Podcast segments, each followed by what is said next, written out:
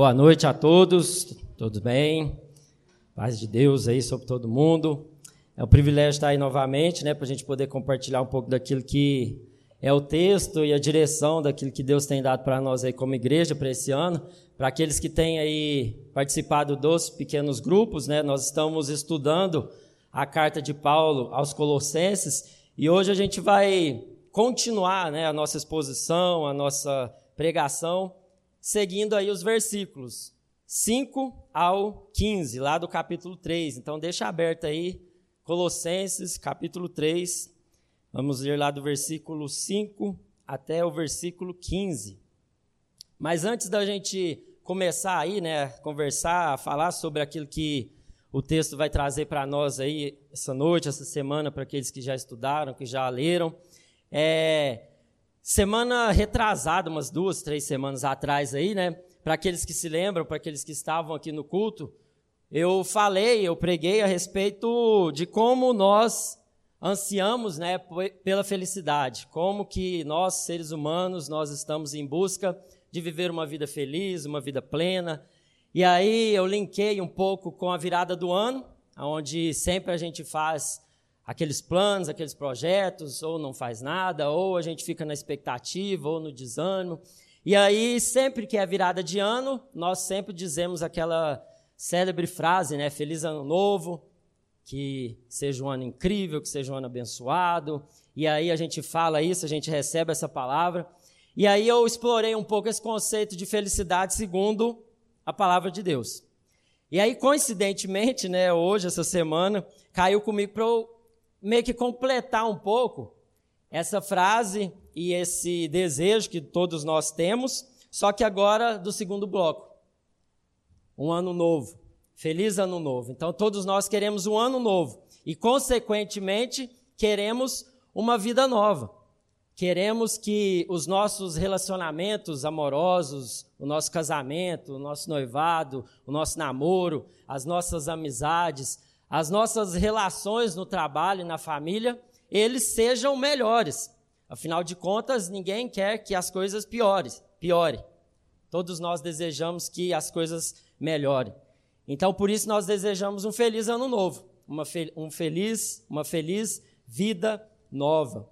Mas como que nós vamos alcançar né, esse ano novo, essa vida nova, esse tempo novo? Se ainda nós continuamos a viver da mesma forma. Se nós continuamos a praticar e a ter as mesmas rotinas, fazendo do mesmo jeito, da mesma forma, pensando da mesma maneira, nós não vamos chegar a um lugar diferente no final do ano, ou no final do mês, ou no final do dia, no final da semana, se nós não mudarmos aquilo que é mais importante no nosso coração e na nossa mente.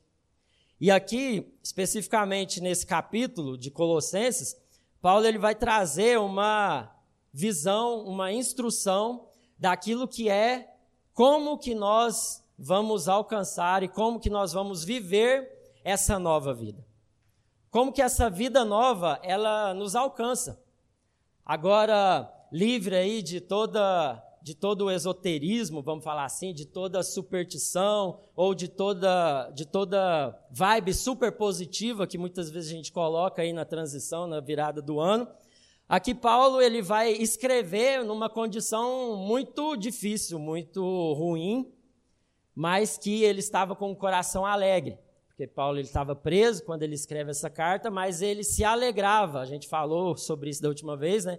Porque a alegria dele não estava nas circunstâncias, mas estava no cumprimento do propósito para o qual Deus chamou ele. E ele se alegrou em poder ajudar esses irmãos, essas irmãs aqui na caminhada, para que eles pudessem alcançar essa vida nova, essa plenitude. E aí ele vai começar lá no capítulo 3, no versículo 1, falando assim: ó, Uma vez que vocês ressuscitaram para uma nova vida com Cristo, mantenham os olhos fixos nas realidades do alto, onde Cristo está sentado no lugar de honra à direita de Deus.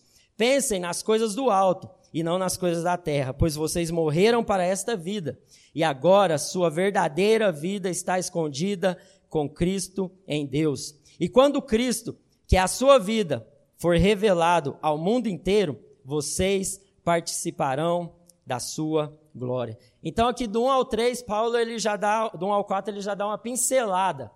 Ele já fala, olha, para você ter uma nova vida, é necessário o quê? Você morrer, você ressuscitar.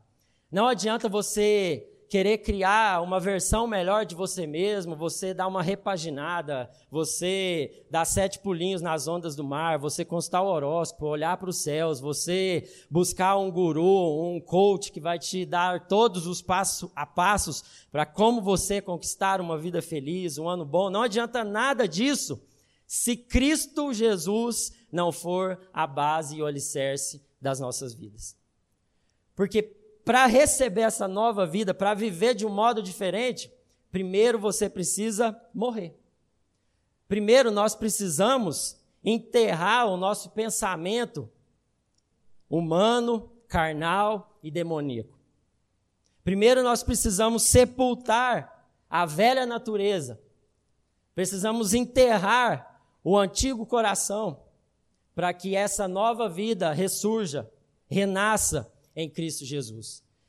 Então, como eu falei, na passagem de ano, nada de mágico acontece, nada de supersticioso vai acontecer, mas o que nós precisamos entender é que essa mudança, essa transformação, esse novo que nós tanto desejamos, essa felicidade que nós tanto almejamos, ela deve estar ancorada no alicerce firme e sólido que é Cristo Jesus.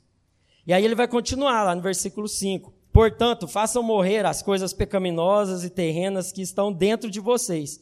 Fiquem longe da imoralidade sexual, da impureza, da paixão sensual, dos desejos maus e da ganância que é a idolatria. É por causa desses pecados que vem a ira de Deus.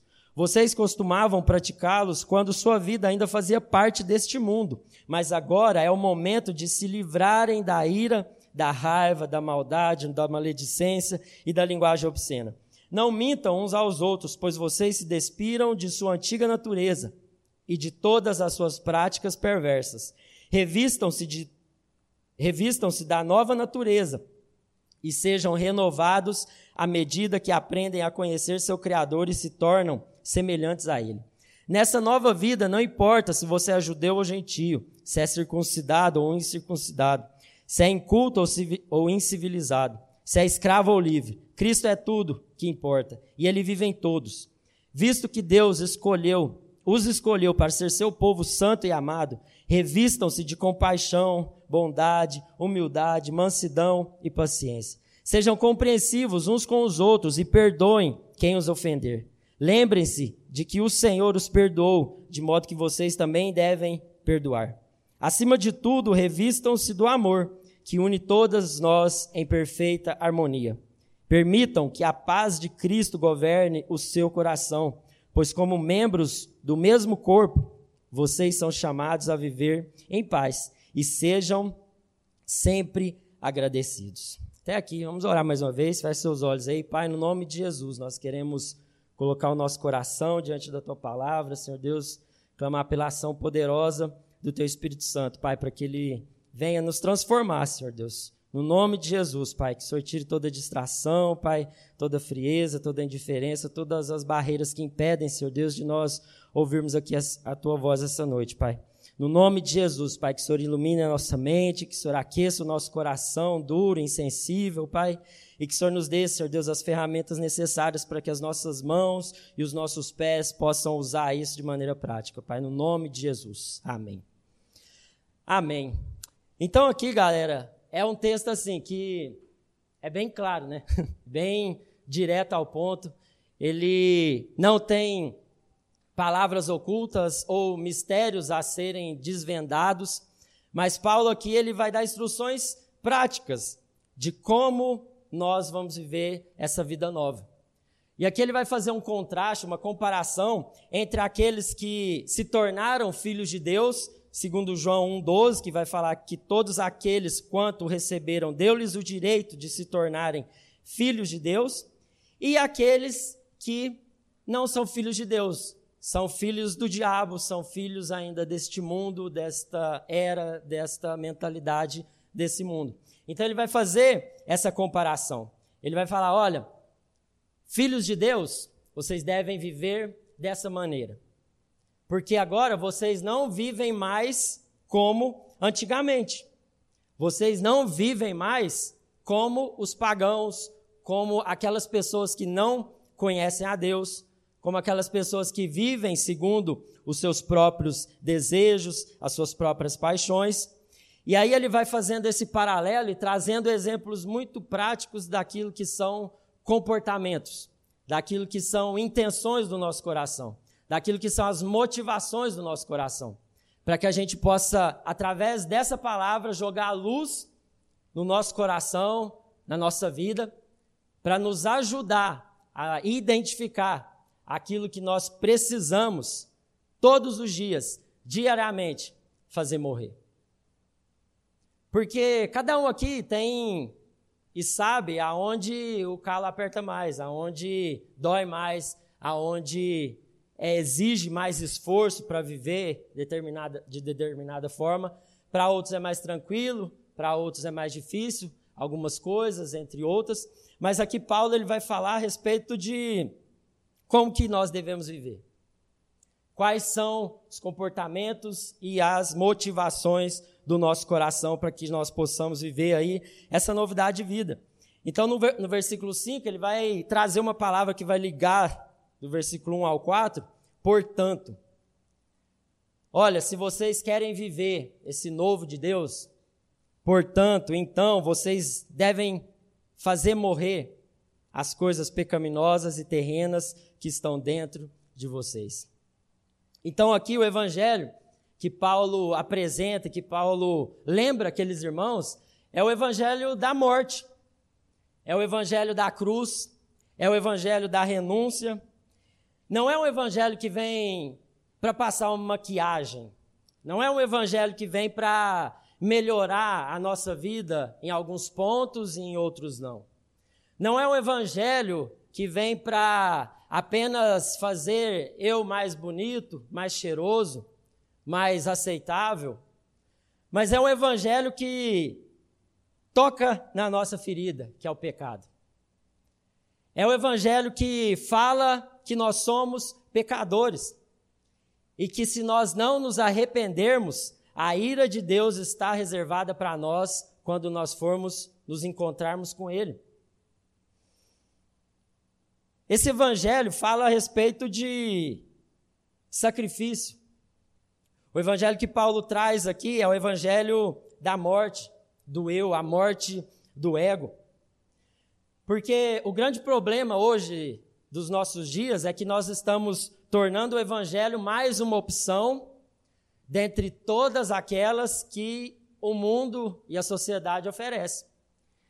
Então ele é colocado de paridade, em igualdade com qualquer filosofia humana, com qualquer outra religião, com qualquer outro pensamento humano. O evangelho hoje ele está sendo colocado como se fosse mais uma opção. Olha, se você não deu certo aqui, tem essa aqui.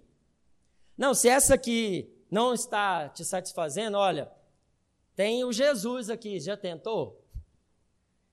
Tem a Bíblia, tem a igreja, você já foi, você já curtiu e tal.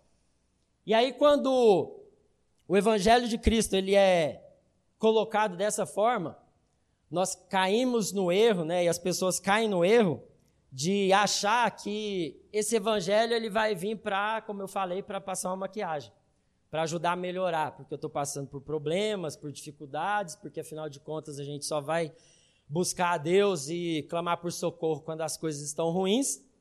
Então eu vou lá, vou tentar.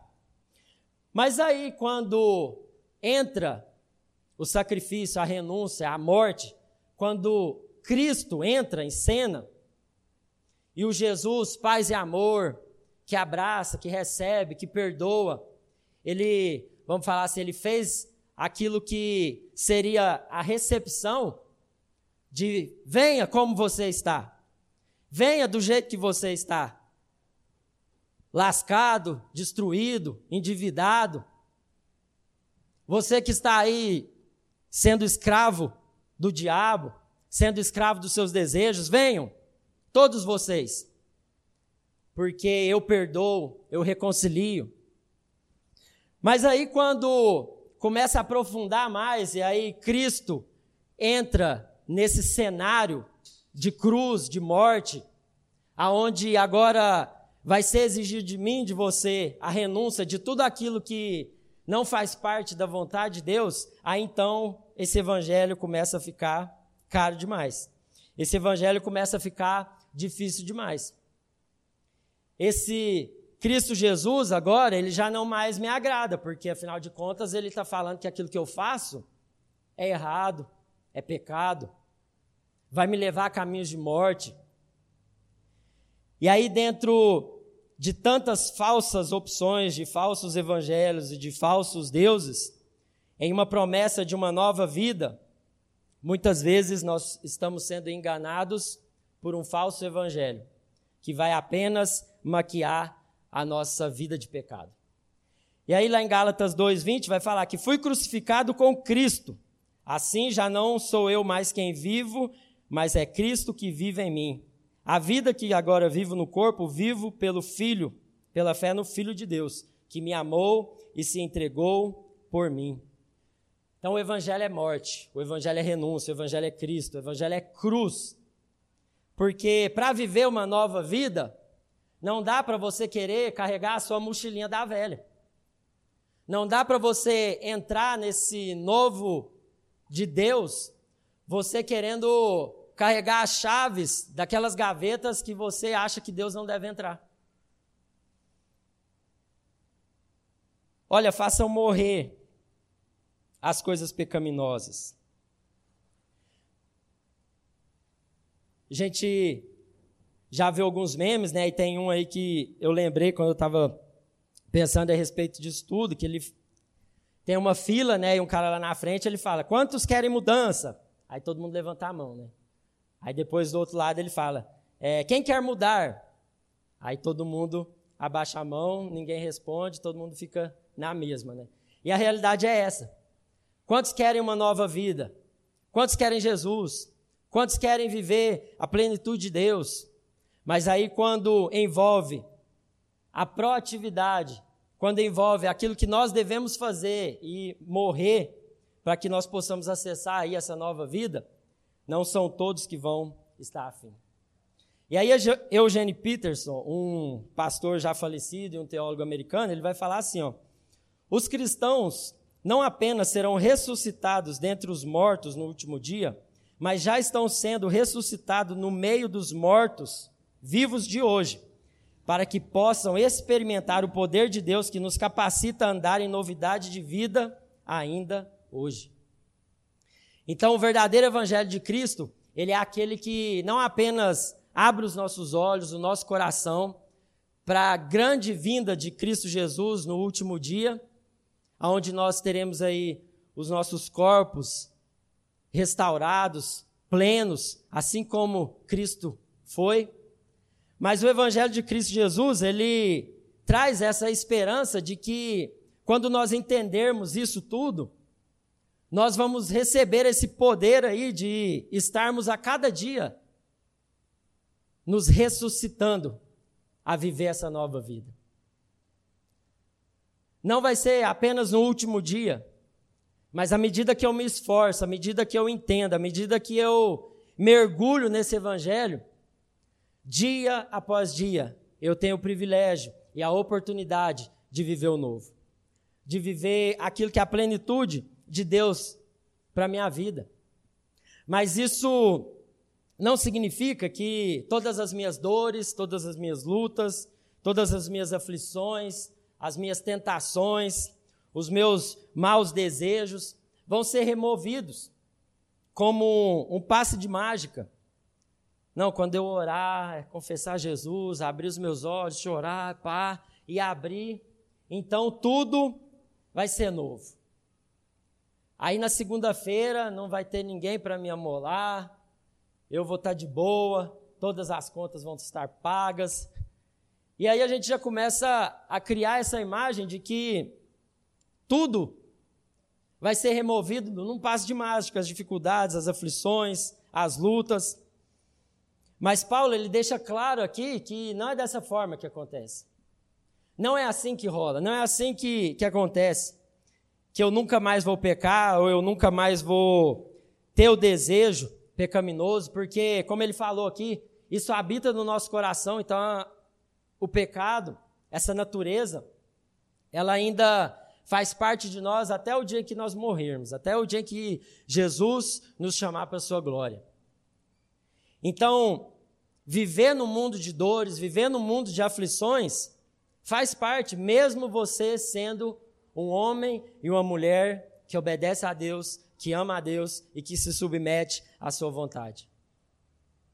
O seu desejo, aquela motivação ruim, aquele mau intento no seu coração, muitas vezes ele vai vir ainda. Mas agora Cristo Jesus, ele vai nos capacitar, ele vai nos ensinar a como nós vamos viver uma vida santa que agrada a Deus no meio disso tudo. No meio desses desejos, no meio dessas tentações, no meio dessas aflições. Porque o grande milagre que o Senhor vai realizar na nossa vida através do Espírito Santo de Deus, isso não é mérito nosso, isso não é porque nós somos bons, mas é pela ação do Espírito Santo. Ele vai nos capacitar para que nós possamos o quê? Resistir. Resistir a tudo aquilo que o Senhor reprova. E ele vai nos capacitar para que a gente encontre forças nele, para que tudo aquilo que vier contra a vontade dele na nossa vida, agora nós vamos poder fazer diferente. Porque nós não somos mais escravos do pecado, nós não somos mais levados pela nossa natureza, a nossa carne, mas agora nós temos o Espírito Santo de Deus.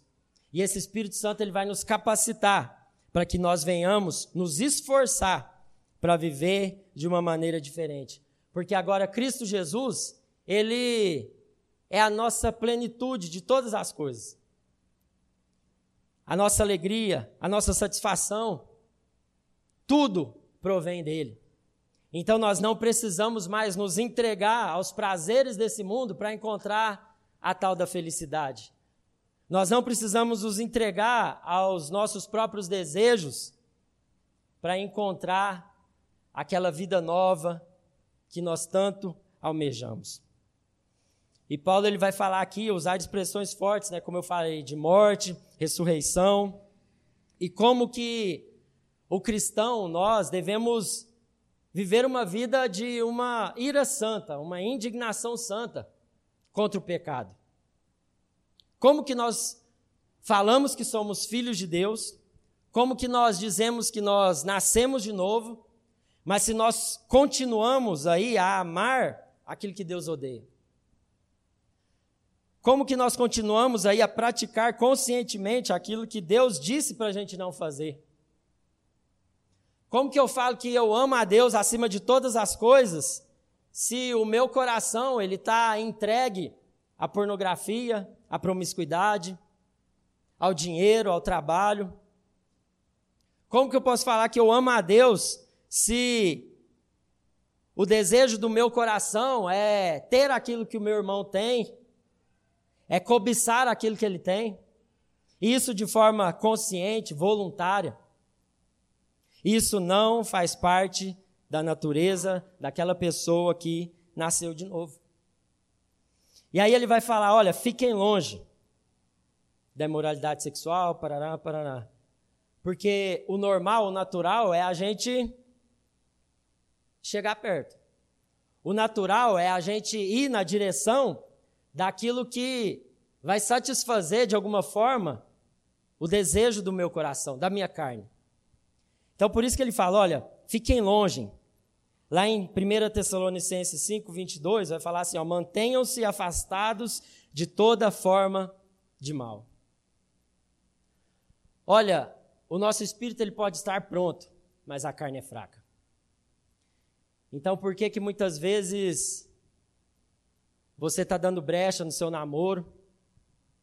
Por que, que você está dando brecha na sua vida financeira? Por que, que você está dando brecha no seu casamento, no seu noivado, na sua vida de solteiro? Por que, que você está se permitindo fazer parte de grupos aí no WhatsApp que só envia pornografia? Por que, que você acha que consegue controlar os instintos e os desejos do seu coração? Você não consegue, eu não consigo. Porque por mais que a gente acha que nós estamos fortes, que o nosso espírito está pronto, mas a palavra fala que a carne é fraca. Então, o primeiro conselho para viver uma vida nova, fiquem afastados de toda forma do mal. E você sabe aonde você cai. Você sabe aonde é a área do seu coração que se você der cinco minutos de atenção, você cai. Então identifique.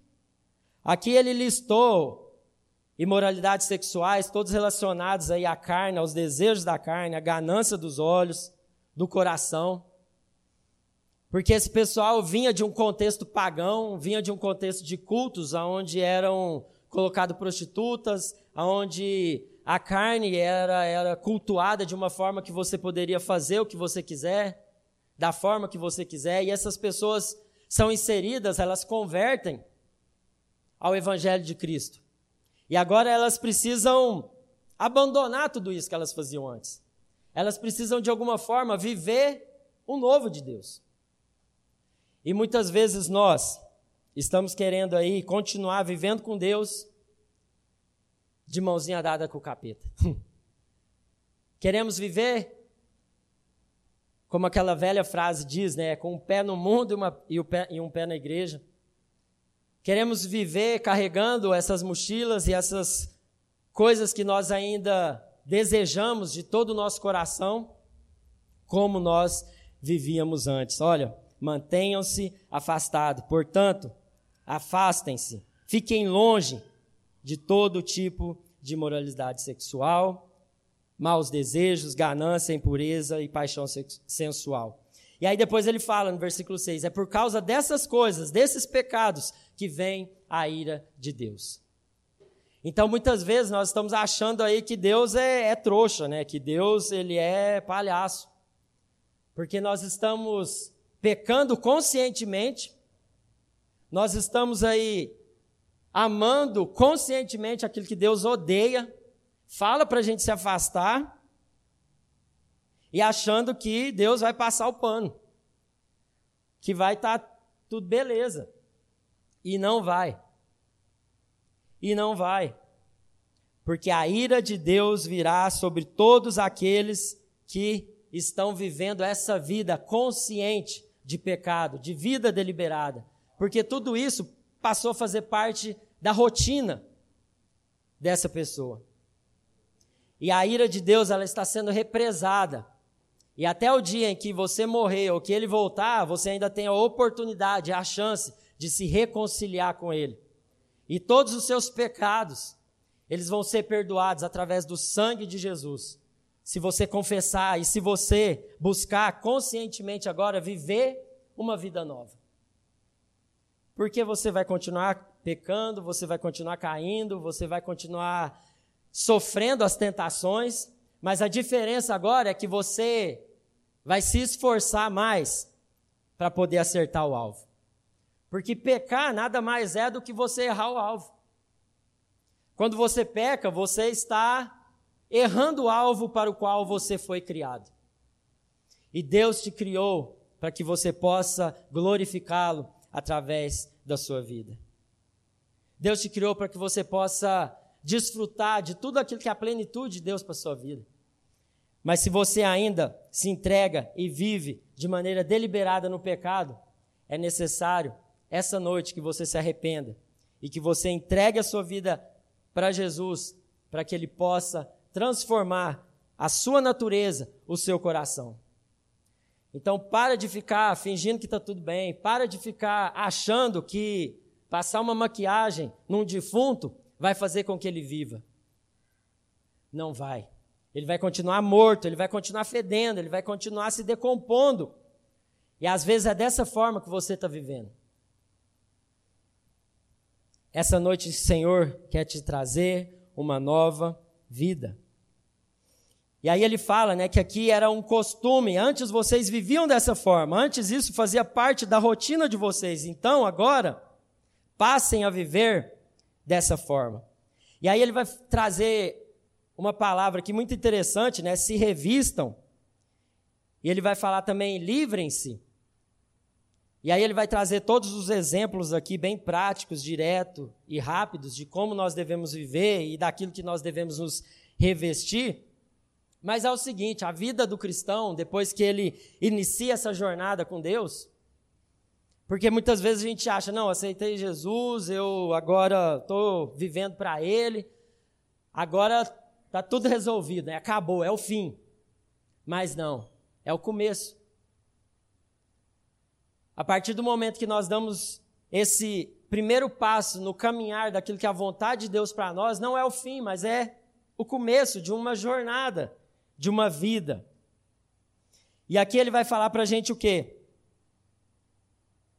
revistam-se dessa nova natureza.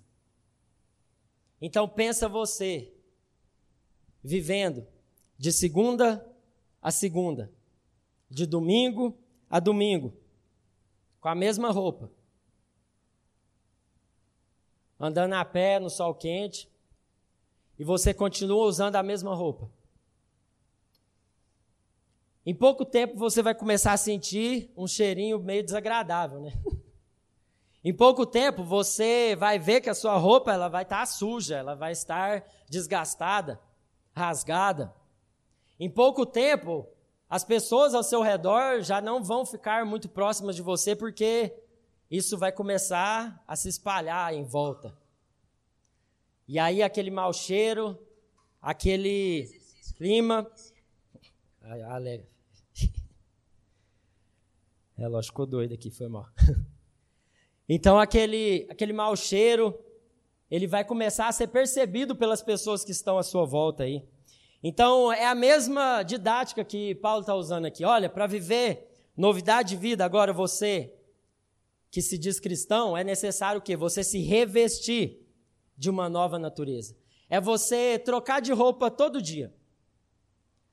Pensa que agora quando você olha para o espelho, quando você chega em casa, quando você se coloca na presença de Deus, agora você vai se despir de toda a sua velha natureza, de todas as suas velhas práticas, de tudo aquilo que fez parte do antigo homem, da antiga mulher que você era. E você vai jogar essa roupa fora e agora você vai se revestir de novas vestes que foram lavadas pelo sangue de Jesus, vestes brancas, como fala lá em Apocalipse. Será que nós estamos fazendo isso, tendo essa consciência? Ou nós estamos aí andando de segunda a segunda, cheirando pecado? Consciente, entendendo que aquilo ali está azedo, está ruim, mas a gente insiste em continuar indo daquela mesma forma, levando a vida dessa mesma forma. E aí ele vai falar: olha, se revistam Sejam renovados à medida que vocês aprendem a conhecer o seu Criador e se tornam semelhantes a Ele. Então, olha, a gente só vai aprender a viver dessa forma à medida que nós o quê? Aprendermos a conhecer o nosso Deus, o nosso Criador. Muitas vezes a gente está achando que as coisas vão acontecer de uma forma mágica. Não, eu vou no culto, eu vou no PG, eu vou orar, e aí eu não preciso fazer mais nada. E aí Deus vai fazer por mim. E aí o Espírito Santo, ele por si só vai fazer com que eu viva dessa forma. Mas quando ele fala, olha, se revistam, olha, façam morrer, olha, vivam dessa forma, ele está trazendo a nós aí a responsabilidade de que nós precisamos fazer algo de forma consciente. Isso vai exigir de nós o quê? Esforço. Isso vai exigir de nós uma vontade além do normal, sobrenatural. Porque o normal, o natural, vai ser a gente seguir o fluxo daquilo que é o pensamento desse mundo, as práticas desse mundo. E aí ele vai falar: olha, não importa se você é judeu, gentio, escravo ou livre, Cristo é tudo em todos, é Ele que importa. Então não importa se você é branco, se você é negro, se você é índio, se você é brasileiro ou americano, não importa a cor do seu cabelo. Cristo, é tudo. É Ele que une todas as coisas. É Ele que faz essa obra grandiosa no nosso coração e na nossa vida. Por isso, olha, se revistam da mansidão, da humildade, da paciência, da bondade, sejam compreensivos uns com os outros e perdoe quem os ofender, assim como Cristo Jesus os perdoou, de modo que vocês também devem perdoar. Acima de tudo, revistam-se do amor que une todas as coisas de modo perfeito. Olha, percebam aqui como são ações que nós devemos fazer. Se revistam, façam isso, para que vocês possam experimentar essa novidade de vida. E Cristo Jesus, ele vai ser visto através de nós a partir do momento em que a gente se dispor em se despir dessas roupas velhas do pecado e nos revestirmos dessa novidade de vida, dessas novas roupas, dessas novas vestes, aonde a peça principal é o amor. É o amor que vai unir todas as coisas. Porque ele vai trazer essa unidade, essa paz que excede todo entendimento, vai governar o nosso coração. E seremos sempre o quê? Agradecidos. Agradecidos por tudo aquilo que Ele vai fazer na nossa vida. Amém? Feche seus olhos aí, vamos orar. Senhor Deus, Pai, no nome de Jesus, nós queremos colocar o nosso coração diante do Senhor, Pai. Que Teu Espírito Santo possa fazer morrer, Senhor Deus, essa velha natureza, esse velho homem, Senhor Deus, que habita em nós, Pai. No nome de Jesus, que o Senhor nos dê força, que o Senhor nos dê coragem, ousadia, Senhor Deus, força além do natural, Pai, para que nós possamos resistir e nos revestir, Senhor Deus, de tudo aquilo que o Senhor tem para nós, Pai.